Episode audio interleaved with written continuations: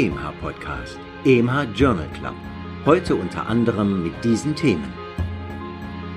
Selbst entnommener Speichel, eine zuverlässige SARS-CoV-2-Quelle. Endogene Abwehr bakterieller Harnwegsinfekte. Vielversprechende neue Impftechnologie am Beispiel von SARS-CoV-2.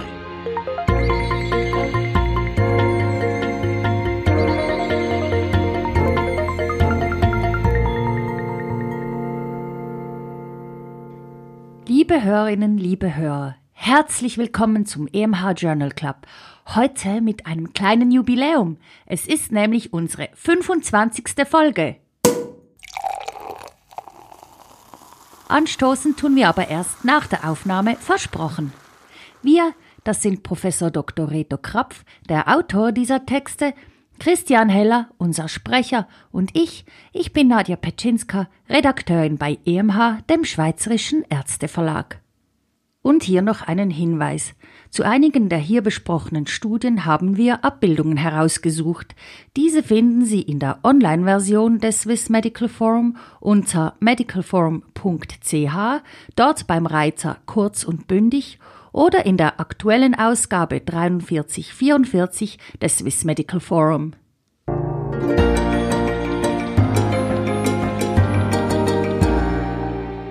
Praxisrelevant. Selbst entnommener Speichel, eine zuverlässige SARS-CoV-2-Quelle. Die hier vorliegende Studie aus dem New England Journal of Medicine ist wahrscheinlich die beste, die selbst entnommene Speichelproben bei hospitalisierten und ambulanten Patienten mit einer Covid-19-Erkrankung mit durch Fachpersonen entnommenen Nasopharyngealabstrichen beim gleichen Individuum verglich. In gepaarten Untersuchungen war die falsch negative Probenrate bei selbst entnommenen Speichelproben tiefer als bei durch eine Fachperson entnommenen Nasopharyngealabstrichen, vor allem in den ersten zehn Tagen nach Symptombeginn. Auch bei asymptomatischen medizinischen Fachpersonen waren die Speichelproben den Nasopharyngealabstrichen mehr als ebenbürtig. Speichelproben durch Patienten sparen Material, das sogenannte Personal Protective Equipment, und sie sind epidemiologisch sicherer, weil kein direkter Kontakt zwischen Patienten und der entnehmenden Fachperson entsteht. Ebenfalls würden sie einen Engpass in der Teststrategie, nämlich den Zulauf zu Praxen, Notfallstationen und anderen Testzentren eliminieren.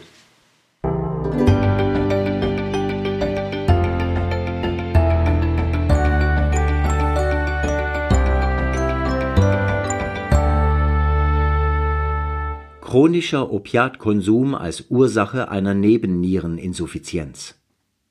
Eine chronische Opiattherapie oder ein solcher Konsum kann durch Hemmung der hypothalamisch-hypophysären adrenalen Achse zu einer Nebennierenrindeninsuffizienz führen. Unter mehr als 100 Patienten mit einer mittleren täglichen Morphium-Äquivalenzdosis von 60 Milligramm während fünf Jahren war eine Nebenniereninsuffizienz (Cortisol und ACTH tief) bei etwa jedem zehnten Patienten nachweisbar. Vorstellbar ist, dass die klinischen Symptome einer Opiatnebenwirkung nicht einfach von jenen einer Addison-Krise zu unterscheiden sind. Also muss man ganz spezifisch daran denken, vor allem bei zusätzlichen Stressfaktoren wie Unfällen, Operationen und Infekten oder bei Limitierung der Salzzufuhr, zum Beispiel bei Durchfall, Erbrechen und in Hitzeperioden.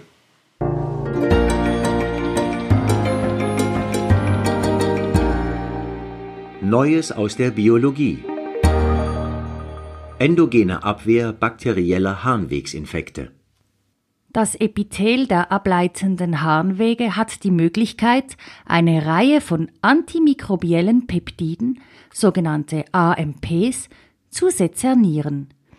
Eine weitere Möglichkeit ist die Sezernierung von Lipokalin aus den Sammelrohrzellen, die einen Sensor für Bakterien, den Chloridbicarbonataustauscher, eingebaut haben. Dieses Lipokalin sequestriert freies Eisen, womit dieser essentielle Wachstumsfaktor den Bakterien vorenthalten wird. Die Zellen des aufsteigenden Schenkels der Händleschen Schleifen ihrerseits sezernieren das Uromodulin, und es wurde schon lange vermutet, dass Uromodulin auch einen Schutz gegen Harnwegsinfekte bietet. Uromodulin, abgekürzt UMOD, wurde früher Tam-Horsfall-Protein genannt. Es ist Bestandteil beispielsweise der Hyalinenzylinder im Urinsediment. Eine Zürcher Forschergruppe fand, dass dieses Protein fischgradartige Filamente bildet, welche die Pili oder Fimbrien uropathogener Bakterien binden. Genauer gesagt findet die Bindung zwischen glycosylierten Sequenzen der UMOT-Fibrillen und dem bakteriellen Fimbrienprotein Adhesin statt. Dadurch wird kompetitiv verhindert, dass sich die Bakterien ans Uroepithel binden können. Die im UMOT-Netzwerk gefangenen Bakterien werden dann mit dem Urin ausgeschieden. Eine genetische Variante im Promoterbereich des UMOT-Gens führt zu einer Verdoppelung der UMOT-Ausscheidungsrate und ist mit Schutz gegen Harnwegsinfekte assoziiert. Dies ist eine sehr interessante Studie, die wieder illustriert, wie die Nieren Quelle von Faktoren der Infektabwehr auch für die nachgeschalteten ableitenden Harnwege sind polymerbasierte Imitationen von Uromodulin oder Modulation des Uromodulins selber mit höherer Affinität zu den bakteriellen Fimbrienproteinen könnten zukünftige Entwicklungen sein.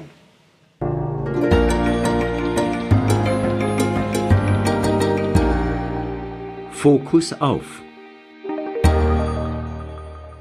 Heute wollen wir den Fokus auf die idiopathische Facialisparese richten. Akuter Beginn mit Progression über Stunden, maximale Parese nach 72 Stunden. Spontane Abheilung nach drei bis sechs Wochen, in über 70 Prozent der Fälle komplett. Höchste Inzidenz bei 15 bis 45-Jährigen, häufigste Hirnnervenparese. Pathomechanismus am ehesten Reaktivierung eines Herpes simplex Typ 1 Infektes. Bei Aussparung der Stirn- und Augenmuskeln, zentrale Parese und/oder zusätzlichen neurologischen Symptomen Nystagmus, Ataxie, Paresen, Sensibilitätsstörungen, zentralvaskuläre und demyelinisierende Ursachen bilaterale Paresen meist entzündlich, Sarkoidose, Borreliose, Lewis. Mit Gesichtsschmerzen plus allenfalls Bläschen, Herpes zoster. Therapie Prednison per Os 60 bis 80 Milligramm pro Tag für eine Woche, Wirkung antiviraler Therapie unsicher. Valaciclovir, Aciclovir. Augenschutz mit künstlichen Tränentropfen viermal pro Tag und Salbe nachts, allenfalls mit Taping.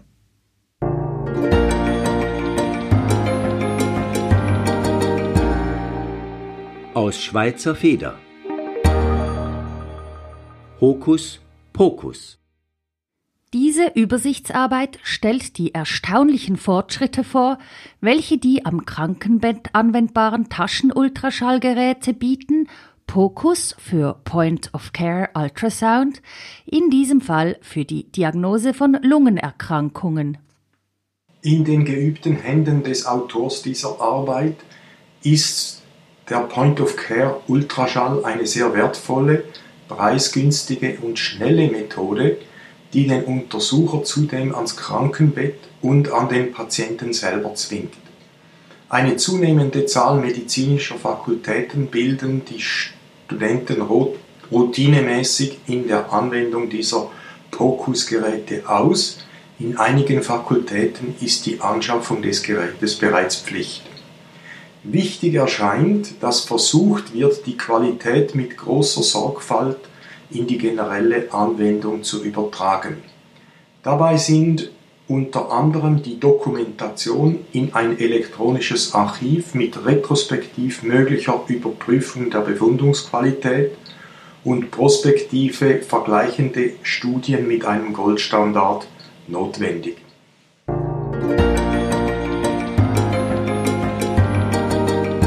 Für Ärztinnen und Ärzte im Spital.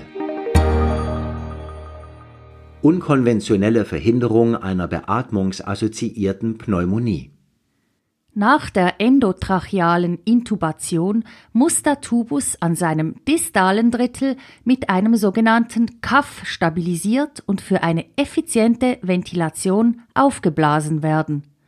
Genau hier bilden und stauen sich bakteriell kontaminierte Sekrete, die dann zu invasiven Infekten führen können. Mit Kurkuma, die photosensitive Substanzen enthält, wurden die aus Kunststoff hergestellten Tuben beschichtet und in vitro und in vivo bei Patienten mit Licht beschienen.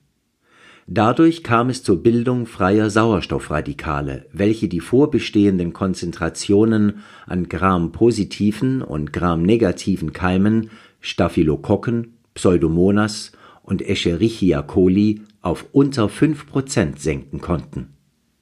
Dies ist eine repetitiv anwendbare, für den Patienten wahrscheinlich unbedenkliche Methode, die aber noch beweisen muss, dass im klinischen Umfeld effektiv auch weniger ventilatorassoziierte Pneumonien auftreten.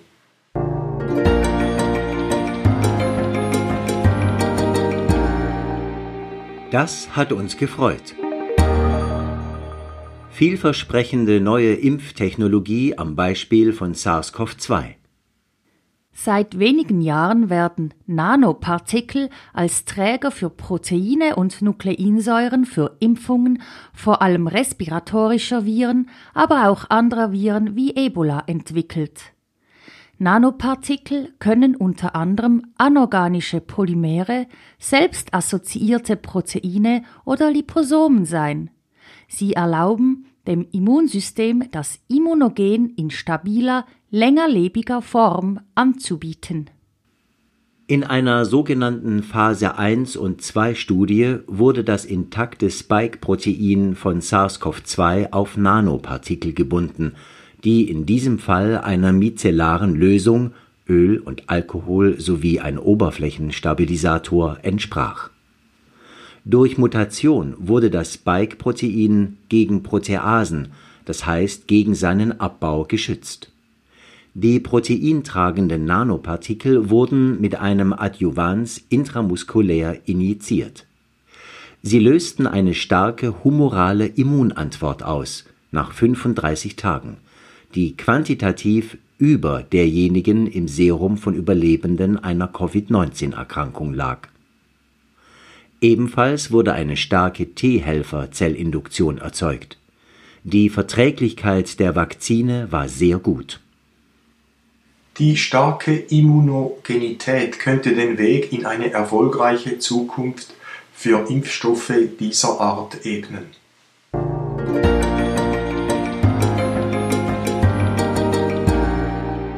Auch noch aufgefallen Hemmung von B-Lymphozyten. Fortschritte in der Behandlung der Lupusnephritis. Eine Nephritis ist in etwa 50 Prozent der Fälle Bestandteil eines Lupusschubes. Die Applikation einer Hemmsubstanz gegen B-Lymphozyten, Belimumab, gerichtet gegen den B-Zell-Aktivierungsfaktor, zusätzlich zur klassischen Lupustherapie mit Immunsuppressiva verbesserte Mortalität und Erholung der Nierenfunktion hochsignifikant. Im experimentellen und im Placeboarm wurden je mehr als 200 Patienten zwei Jahre lang nachverfolgt. Die Änderung der Endpunkte während der Studie ergibt einen schalen Nachgeschmack. Man fragt sich, ob dadurch die Resultate geschönigt wurden. Ebenso ist der exklusive Verlass auf die errechnete GFR bei einer Krankheit, die mehr als alle anderen die tubuläre Kreatininsekretion und damit die renale Kreatininausscheidung beeinflusst, keine gute Idee. Wie würde Belimumab als Einzeltherapie mit Reduktion oder gar Elimination nebenwirkungsreicher Immunsuppressiva wirken?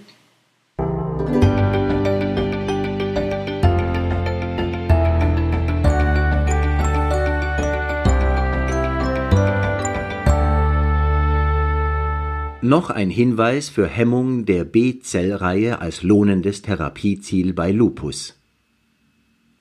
Ein anderer monoklonaler Antikörper, der zu einer Plasmazellverarmung führt, Daratumumab (Zielmolekül CD38), erreichte bei zwei Patienten mit lebensbedrohlichem Lupusschub eine weitgehende Remission zusammen mit Immunsuppressiva.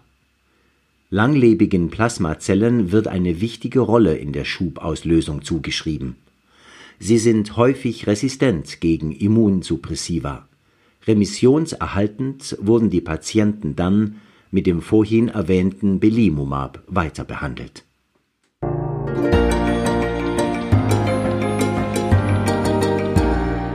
Ärztliche Weiter- und Fortbildung Pro Tag eine Publikation lesen. Mit Begeisterung kann man das erfrischende Interview einer jungen Molekularbiologin, Olivia Risland, lesen. 2018 nahm sie sich vor, während sechs Monaten täglich eine, und zwar ihr bislang nicht bekannte Publikation zu lesen. Diese Gewohnheit machte sie abhängig nach guter medizinischer Literatur. Sie konnte nämlich nach sechs Monaten nicht aufhören, sondern war zum Zeitpunkt des Interviews bei einer Zahl von 899 Publikationen oder ebenso vielen Tagen, das heißt etwa zweieinhalb Jahren angekommen. Sie ist überzeugt, dass sie eine bessere Wissenschaftlerin, auch glücklicher und menschlicher geworden ist. Die Lektüre jenseits der Alltagsaufgaben zählt sie zu den besten Momenten ihrer Tage.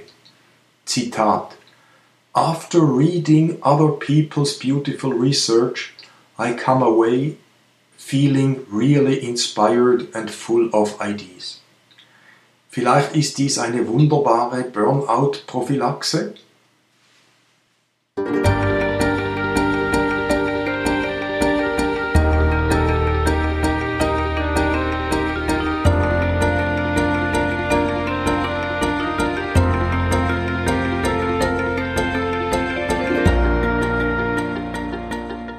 Das ist sie nun gewesen, die 25. Folge unseres Podcasts EMH Journal Club.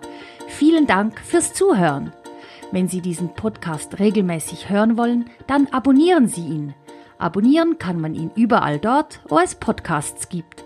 Oder gehen Sie auf emh.ch-podcast. Wir würden uns auch sehr darüber freuen, wenn Sie diesen Podcast Ihren Kolleginnen und Kollegen weiterempfehlen. Der nächste Podcast erscheint am 4. November. Bis dahin, machen Sie es gut.